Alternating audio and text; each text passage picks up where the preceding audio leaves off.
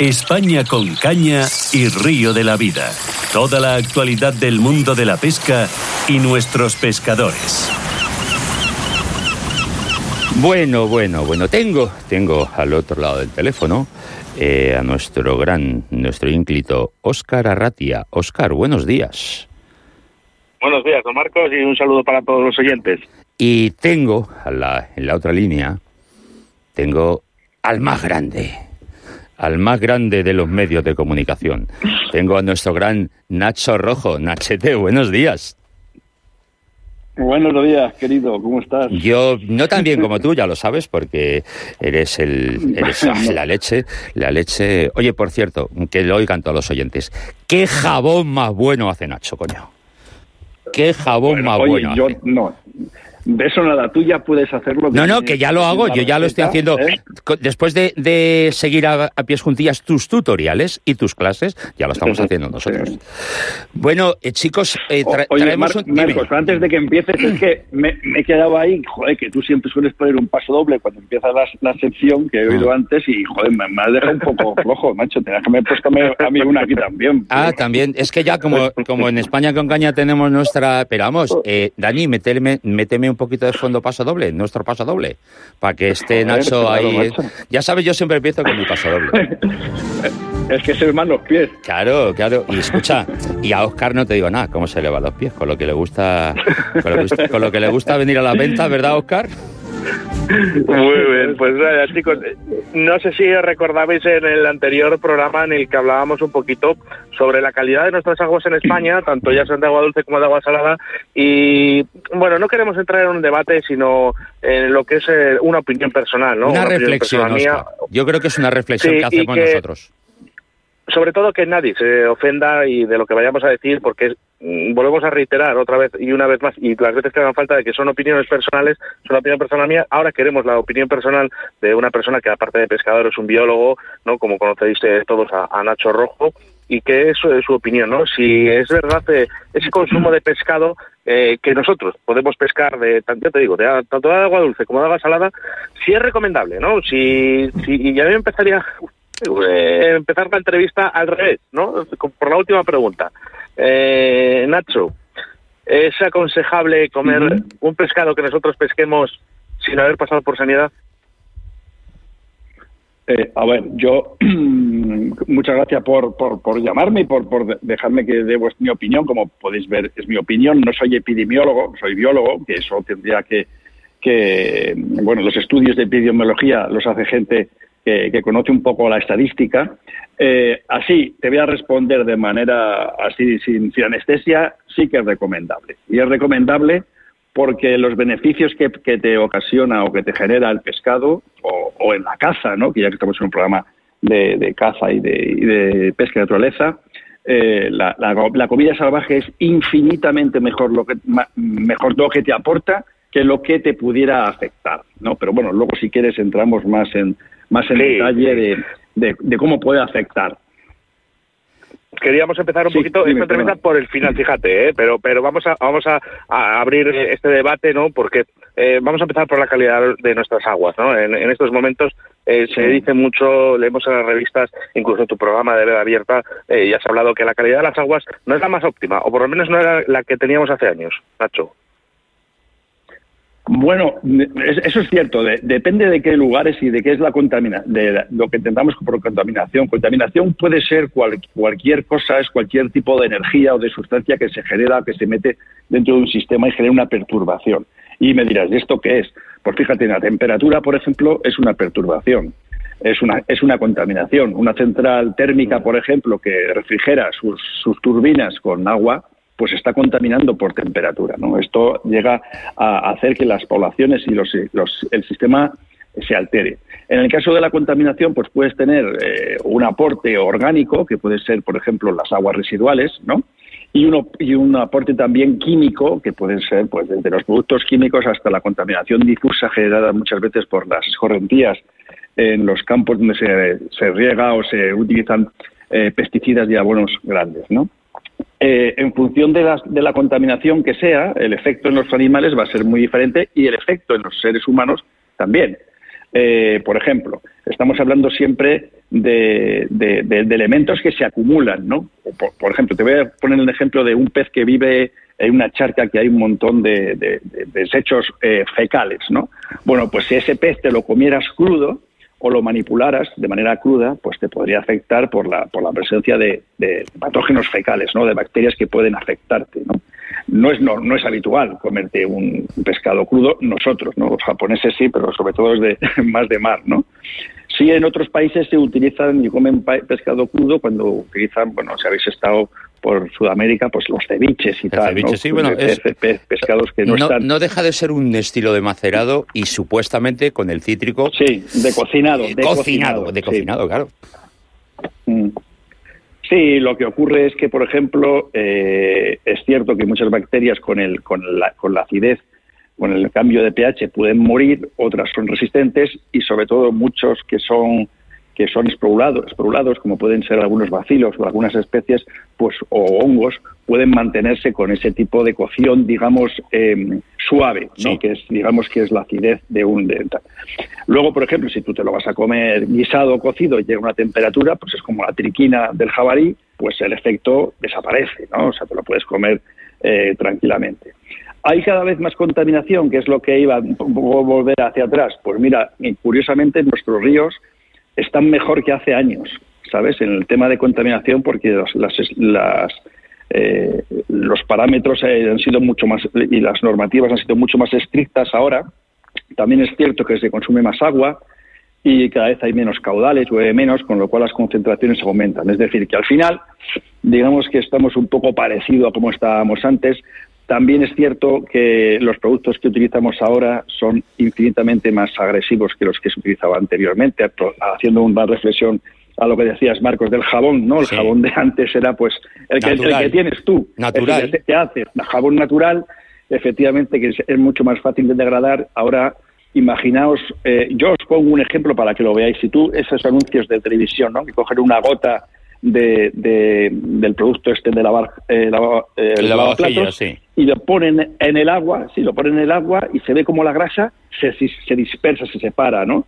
Imaginaos lo que puede hacer eso en un sistema orgánico, ¿no? En, una, en un animal, en una es, son, son cosas muy agresivas que aunque tienen sus periodos de degradación eh, y están también bastante estudiado, hay algunos componentes de esos o de otros que se pueden acumular en los animales y eso es lo que puede hacer que tengamos problemas. Que esa es la, siguiente fase que, hablamos, si queréis. Eh, eh, Nacho, eh, mm, básicamente nos hemos centrado ahora con nuestras aguas continentales. Has hablado de que el aumento de temperatura no deja de ser una contaminación y que afecta. ¿Y qué pasa con nuestras aguas costeras? porque aquí en concreto tenemos alguna comunidad autónoma, como puede ser la costa murciana, que joder, ¿eh? Joder, ¿eh? Sí. Bueno, eh, daros cuenta que, decías de, la, pesca que no pasa por sanidad. Me, había parecido que había, comentado. Como, como has dicho, como ocurre, con, como ocurre con la caza, que sabes que sí pasa por un, por un protocolo sanitario. Bueno, pasa por un protocolo ¿Llegaríamos a eso, Nacho? ¿Llegaríamos a lo mismo que la caza con la pesca? Eh, eh, no, yo creo que no. Yo creo que no. Mira, eh, sí que ocurre en la pesca. Mira, los últimos datos que hay es que el cincuenta y tantos por ciento de, de la producción eh, mundial o de consumo mundial de pescado proviene de piscifactoría. Esos, esos son los datos, ¿no? Mundial, te hablo mundial. Eh, claro, si tú tienes unos peces y los estás cultivando, tienes perfectamente controlado lo que están comiendo, eh, su calidad y sobre todo haces análisis de los lotes, con lo cual tienes una idea muy clara de lo que hay ahí, ¿no? ¿Qué ocurre cuando tienes un pez que pescas en alta mar, en el mar? Habitualmente cuando los problemas vienen con la acumulación de un metal pesado, sobre todo que se llama mercurio. ¿sabes? ¿Por qué? Porque eh, los animales eh, que tienen este problema o que tienen esta bioacumulación son animales predadores, pelágicos sobre todo, o sea, atunes, peces espada, eh, marlin, tiburón, o sea, lo que es, ¿por qué? Porque los, los metales pesados se bioacumulan en el organismo porque hay, la cadena trófica no los va eliminando, tú te los vas comiendo y se te quedan en el cuerpo. Y según te van comiendo, se van acumulando. Los subdepredadores, que son estos eh, peces tan grandes, cada vez, como que están comiendo cada vez más, más, más, pues al final tienen esa alta concentración de mercurio. La acumulan. Pero eh, también hay que bajar un poco toda la alarma, ¿no? O sea, imaginaos para que os afecte el mercurio que tiene un, un, pescado, pues tendrías que estar comiendo pescado, no sé, toda tu vida, ¿sabes? Ese tipo de pescado. Y no siempre. Con lo cual, eh, por los beneficios eh, son infinitamente eh, mejores, ¿no? Comer pescado, da igual, y, comer carne de caza, carne salvaje. Y mm. carne de caza salvaje en el mar y en, y en, el, y en el agua. Yo creo que que, eso es lo que hay que hacer. Lo que decías de los controles sanitarios, por ejemplo, para dar un pequeño salto a la caza, los controles sanitarios que hacen a la caza, pues bueno, pues cuando cazas un cochino, pues se le hace un poco, de, se mira la triquina, ¿no? Y la lengua, los, pulmones, tal, se le mira, pero es un es un estudio un poquito por encima, ¿sabes? Tampoco tienes que entrar mucho más allá. Date cuenta que el problema, los problemas que ha habido con la carne de caza, sobre todo es cuando se consume en crudo, es decir, cuando se consume en, forma de En embutidos, en embutidos, básicamente. Eso es, pero que luego cuando si tú lo congelas, como bien sabes, unos durante unos meses, o directamente lo cocinas a la temperatura por encima de los 80 grados, pues desaparece. Entonces, eh, yo creo que debemos seguir, no es hacer una conclusión, pero creo que la pesca y la caza son dos eh, aficiones, sobre todo la pesca, pues ya que estamos hablando de ella, que, que dan mucho más de lo que de lo que te puede quitar y que consumas pescado pues, pues yo creo que, que por ahora, hoy por hoy, es una cosa bastante segura. Aquí, el, aquí Nacho, el claro ejemplo ¿no? de cuando dicen que todo lo llevo a mi terreno cuando cuando estamos en, en, tanto en este programa ¿no? de caza y pesca naturaleza de España con caña o en Río de la Vida, eh, es que parece como que llevas todo a tu terreno. Bueno, pues aquí tenemos a Nacho, que, que yo, fíjate que llevo durante bastantes años ya diciendo que bueno, pues el, tema del consumo, que yo lo prefiero que sea de pisofactoría por el tema de que pasa un control sanitario. Y hoy Nacho nos está diciendo que no, ¿eh? Ojo, o sea, te quiere decir que que luego dice la gente que, lo llevo todo a mi terreno, bueno, pues no es así, no es así, pero eh, Vemos que también era un debate en el que podemos hablar y luego cada uno que tome sus propias conclusiones, ojo, que, que no estamos diciendo ni de una manera de que... No, queremos imponer nada. solo pescado. Claro. No queremos imponer nada, es nuestra opinión. No, pero ha habido un dato que me ha gustado mucho, eh, Nacho. Eh, has, has, dicho que el consumo de pescado, la inmensa mayoría del consumo que hacemos de pescado, estamos hablando de pescado de, de piscifactoría. Es decir, eh, criado en un entorno totalmente controlado. O sea, señores, hay que comer pescado. Hay que comer pescado. Y si, y si tienes la suerte de que ese pescado es absolutamente salvaje, no hay que tener miedo. Claro, eh, efectivamente tú cuando tienes un control de todo el proceso, como decía Oscar, eh, ¿no? Tú de la piscifactoría, pues estás dando la comida, el pienso, ¿no? Pues sabes perfectamente que viene de, de esta granja o de estos cultivos, tienes esos análisis pormenorizados de todos los parámetros, tal, eh, esto está muy controlado. Daros cuenta que hace años ocurrieron, precisamente porque ocurrieron problemas con las harinas de, que se daban a los vacunos en Inglaterra, con el tema del prión de las vacas, de las vacas locas, ¿os acordáis? Pues eso se controló muchísimo y ahora los controles son, son, son muy... Es decir, si tú tienes una granja, lo más normal es que los controles sean mayores porque tienes una producción controlada, ¿no? Y es como una es como si fuera un, exactamente una granja, ¿no? Entra dentro del circuito de ganadería, ¿no? Entre comillas, aunque es piscifactoría.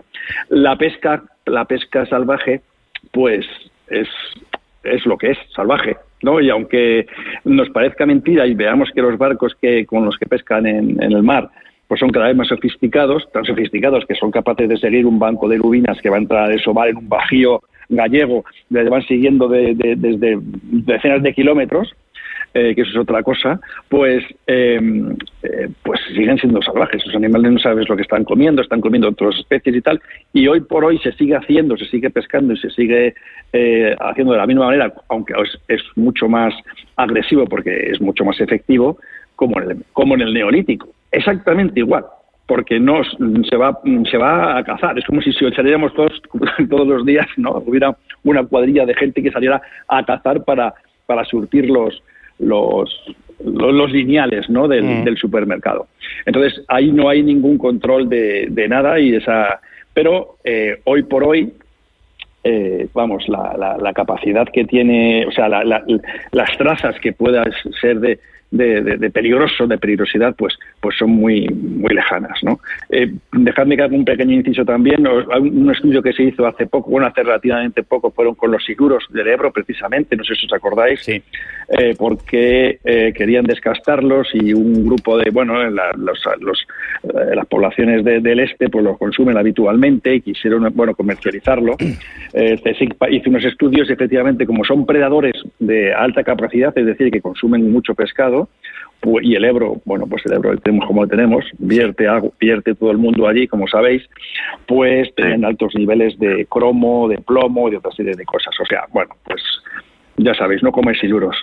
No, lógico, no hay que comer siluros. No, te voy a decir, eh, eh, por mucho que lo digamos aquí, eh, creo que las personas que vienen del este a, pescar solo exclusivamente siluro, ¿no? porque tenemos que, reconocer que sí que en sus países, tanto el siluro como la carpa, es un pescado que, que, bueno que, es bastante costoso eh, a, nivel económico pues estamos hablando ¿eh? que, que, realmente mm. crea una economía no y es tan fácil para ellos eh, poder pescar en el Ebro que por cierto hay muchos que incluso con artilugios no pero si no son con artilugios son grandes pescadores también que también les hay del este entonces es un problema. Bueno nosotros avisamos de que no es un pescado que sea muy productivo para el tema de consumo pero un pescado ellos van a seguir haciendo lo que quieran. Ellos cada uno con su cuerpo hace lo que quiera. Oye chicos eh, eh, yo creo, ya se lo he dicho a, Nacho y Oscar también lo sabe, yo creo que este debate, este tipo de debate, eh, deberíamos hacer otro y deberíamos invitar a otro de nuestros grandes pescadores y además, ya que has comentado lo, del, lo de las vacas locas, pues a una de nuestras eminencias, como es a Badiola que es un grandísimo pescador y, y, nuestra eminencia. Eh, yo creo que deberíamos montar los Oscar. ¿Te parece? ¿Te parece razonable? Sí, sí, yo, vamos a ver, es un debate que se puede seguir hablando, ¿no? Eh, cada uno, al final de, nuestras entrevistas, va a tener su propia opinión y es lo que queremos. Lo que sí que podemos recomendar y lo que sí que Nacho y yo creo que todos los oyentes estamos de acuerdo es eh, de ese consumo responsable y de esa pesca responsable, ¿no? Que debemos de tener tanto en agua dulce como en agua salada, de que si está permitido poder llevarse algún pez, bueno, eh, está bien, ¿no? Pero, pero realmente que sea la legalidad, ¿no? Si hay un sitio donde no se puede, es por algo, ¿no? Hay personas que han dicho que ahí no se pueden llevar peces y es por, por preservar muchas de las especies que están, algunas en peligro de extinción. Las normas están para cumplirlas y debemos cumplirlas.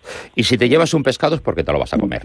Eh, para que lo acabes tirando, no te lo lleves. Mm. Lo siento. Eh, es mi opinión, no te lo lleves para que Bueno, chicos, como siempre, un placer estar con, con los dos. Eh, siempre nos vemos en algún tema de evento y demás, pero siempre es un placer acostar con vosotros. Fuerte abrazo, Nacho, y os quitar cuidado la carretera, ¿eh? que eres un poco cansino. Sí, gracias. bueno, chicos. Un abrazo. Un fuerte abrazo.